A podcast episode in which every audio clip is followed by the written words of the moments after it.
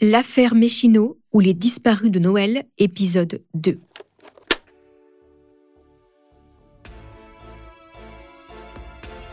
Que sont devenus Jacques, Pierrette, Méchineau et leurs deux fils disparus dans la nuit du 24 au 25 décembre 1972 près de Cognac?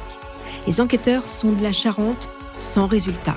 En explorant l'intimité du couple apparemment sans histoire, ils découvrent qu'ils étaient au bord de la rupture.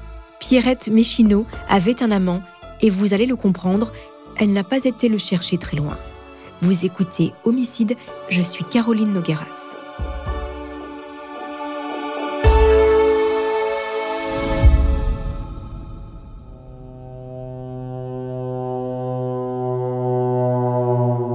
Rappel des faits. Dans la nuit du réveillon de Noël 1972, Pierrette et Jacques Méchineau ainsi que leurs deux enfants, Eric et Bruno, disparaissent dans leur Simca en sang entre Cognac et Boutier sans laisser de traces, comme s'ils s'étaient volatilisés dans le brouillard. En décembre 1972, quand la famille Méchineau disparaît, Maurice Blanchon est l'amant de Pierrette depuis près de deux ans c'est lui qui s'inquiète en premier et qui donne l'alerte auprès des proches de la famille. Maurice Blanchon a rencontré Pierrette quand elle a emménagé dans la maison en face de celle de ses parents. Les deux bâtisses sont séparées par un grand jardin. Un simple grillage délimite l'espace de chacun. Blanchon est toujours en vie. Il a aujourd'hui plus de 80 ans. Il est revenu habiter dans la maison où il est né. Les cheveux bruns ont blanchi, la stature s'est un peu affaissée, mais l'œil est toujours affûté. 50 ans après, cette histoire lui colle à la peau comme la boue aux bottes les jours de pluie. Maurice Blanchon, employé agricole dans les vignes comme ses parents, ne s'est jamais marié. Il n'a jamais eu d'enfant. C'est un peu comme si sa vie d'homme s'est arrêtée avec la disparition de Pierrette. En 72, Maurice, que tout le monde appelle Momo, est un grand gaillard athlétique. Il a 27 ans. Il raconte aux journalistes de l'émission Au bout de l'enquête. Moi, j'avais une clé de la maison. Parce qu'elle avait peur la nuit, toute seule. Enfin, quand son mari m'a parti travailler. C'est comme ça que c'est venu. Ben, je dis, je vais venir te... T'auras moins peur, mais elle était, elle était d'accord, quoi. Je.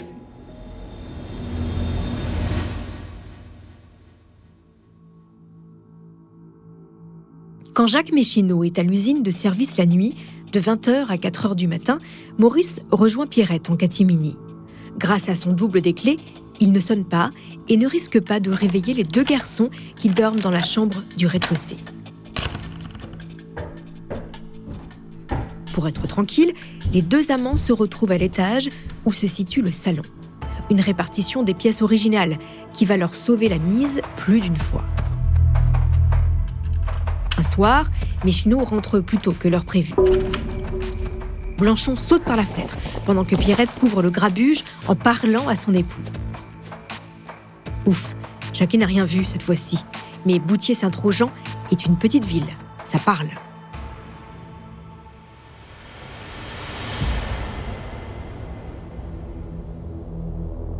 Blanchon a toujours les yeux rivés sur la maison d'en face. Pierrette est souvent seule, et ce qui devait arriver arrive. Jacques Méchineau finit par découvrir le poteau rose. Pierrette le trompe.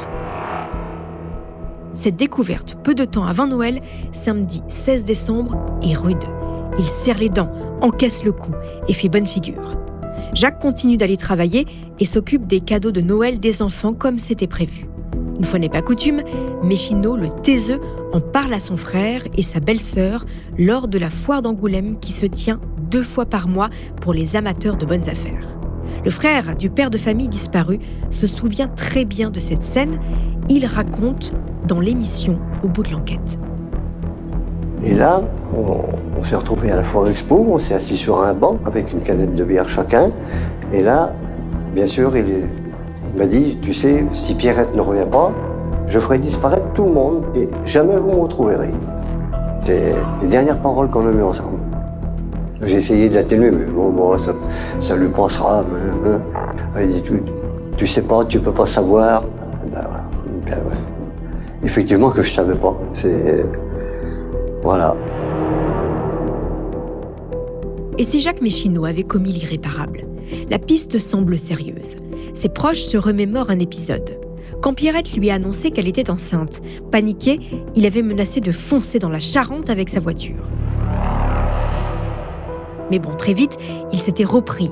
Méchineau était très amoureux de sa femme. Au village, les langues se délient. Retour en arrière.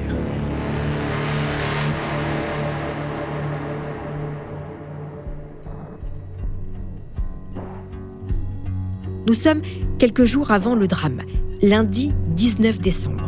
Maurice Blanchon est prévenu que le mari de sa maîtresse sait tout. Il croise une amie commune qui lui chuchote, il est au courant. Le mercredi 21 décembre, il revoit Pierrette. Ce sera la dernière fois. La mère de famille est à sa fenêtre. Blanchon est dans le jardin de ses parents. Elle profite que son mari soit à l'usine pour communiquer avec son amant. Elle lui confirme qu'ils sont découverts. La jeune mère de famille lui répète de ne pas s'inquiéter. Blanchon ne peut pas ignorer que sa maîtresse a pris des coups. Il raconte aux gendarmes ce qu'il a vu. Pierrette portait des marques de strangulation au niveau du cou. Elle a un œil au beurre noir. Il lui avait mis une bonne tabassée, dira l'amant. Il ne le sait pas encore, mais ce jour-là, c'est la dernière fois qu'il verra Pierrette vivante.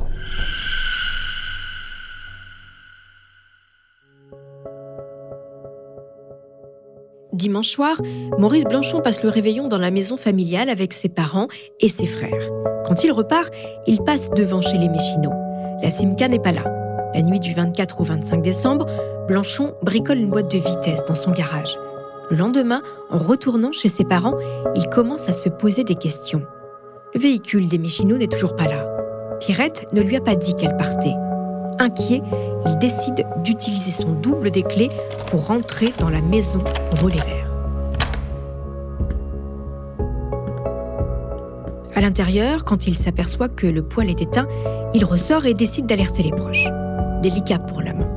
Maurice Blanchon contacte le beau-frère de Pierrette, le mari de sa sœur. Il fréquente le même club de sport de Cognac. Il lui confie son inquiétude. Les deux hommes retournent au domicile des Méchinots et découvrent un intérieur figé. Ils préviennent les gendarmes. Ces derniers ne semblent pas partager leur inquiétude. Les deux hommes sont gentiment éconduits.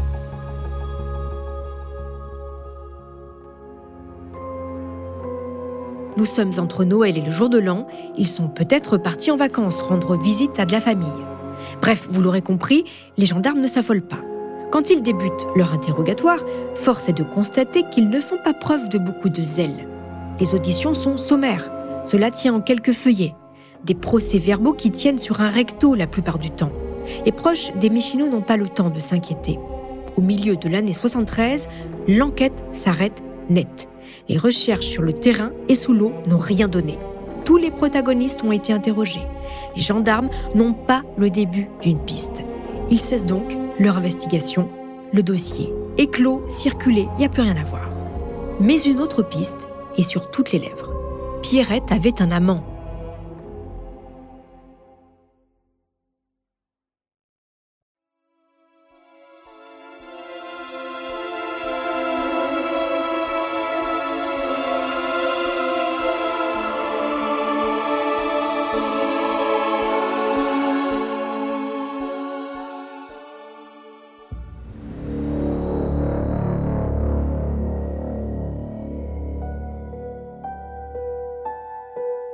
Pierrette avait un amant, comme je vous l'ai dit.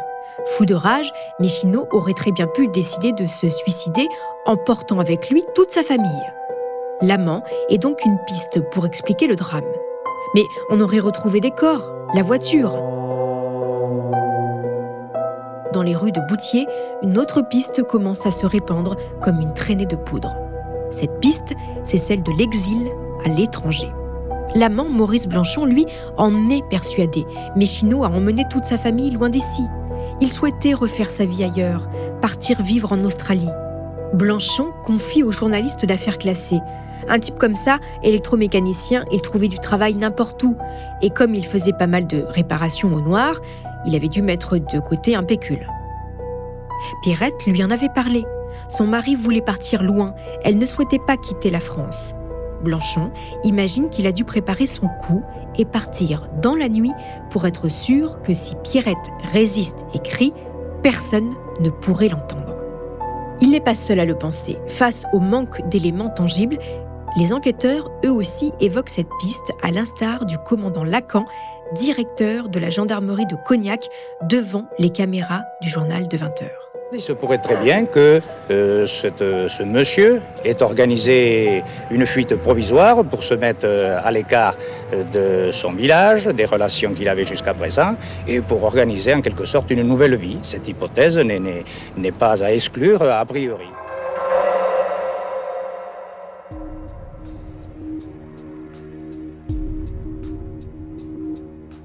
Pourquoi les Méchinots auraient-ils quitté le pays pour s'expatrier à plus de 15 000 km de l'Hexagone?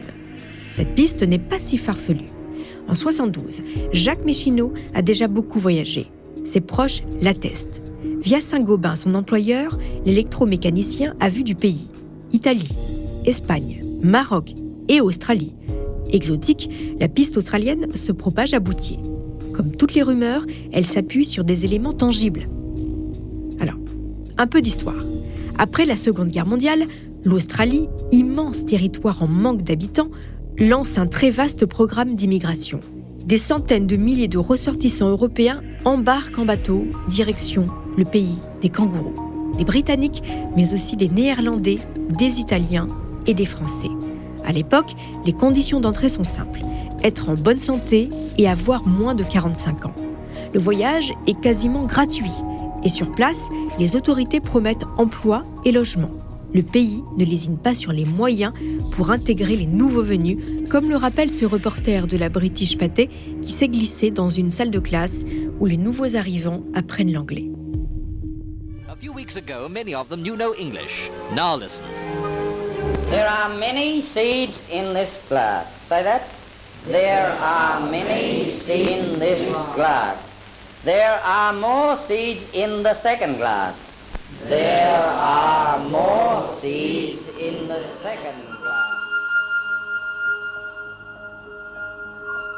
Jacques et Pierrette Méchineau ont-ils suivi ces cours comme des milliers d'autres immigrants en quête d'une vie meilleure? La question demeure sans réponse. Les Méchineau ont tout laissé à Boutier. Vêtements, chéquiers, livrets de famille, effets personnels. Ils n'auraient prévenu personne? Ni famille, ni amis. Alors oui, Jacques Méchineau dépannait des véhicules au noir, mais pas de quoi financer une cavale. Et Pierrette ne souhaitait pas quitter Boutier. Elle l'avait dit à son amant. Alors qu'est-il arrivé au Méchineau Sans piste, sans indice. Il ne reste que l'imagination. Si, en quittant les Fontanillas dans la nuit du 24 au 25 décembre 72, Jacques avait tenté, sur la route, d'enlever sa famille pour les emmener loin, Imaginons la scène. Nous sommes en pleine nuit. Les parents devant. Les enfants dorment à l'arrière. Méchino, les mains serrées sur le volant, dit à sa femme qu'il veut partir loin d'ici pour tout recommencer. Elle proteste, le ton monte, il accélère, elle tente de stopper le véhicule. Il hurle qu'il préfère mourir que la voir partir. Les cris réveillent les enfants qui pleurent, affolés à l'arrière. Le véhicule zigzague avant de plonger dans la charrette.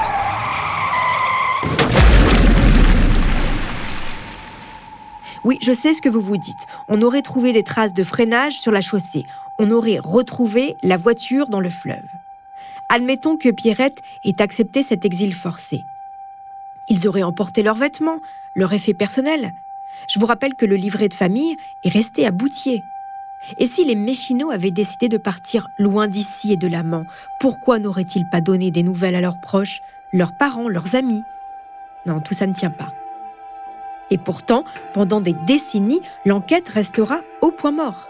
Jusqu'en 2011, où l'affaire va connaître enfin un premier rebondissement. C'est ce que je vous raconterai dans le troisième épisode de cette série Méchino, le mystère des disparus de Noël. En attendant, chers auditeurs, n'hésitez pas à laisser des étoiles et des commentaires sur vos applis de podcast préférés.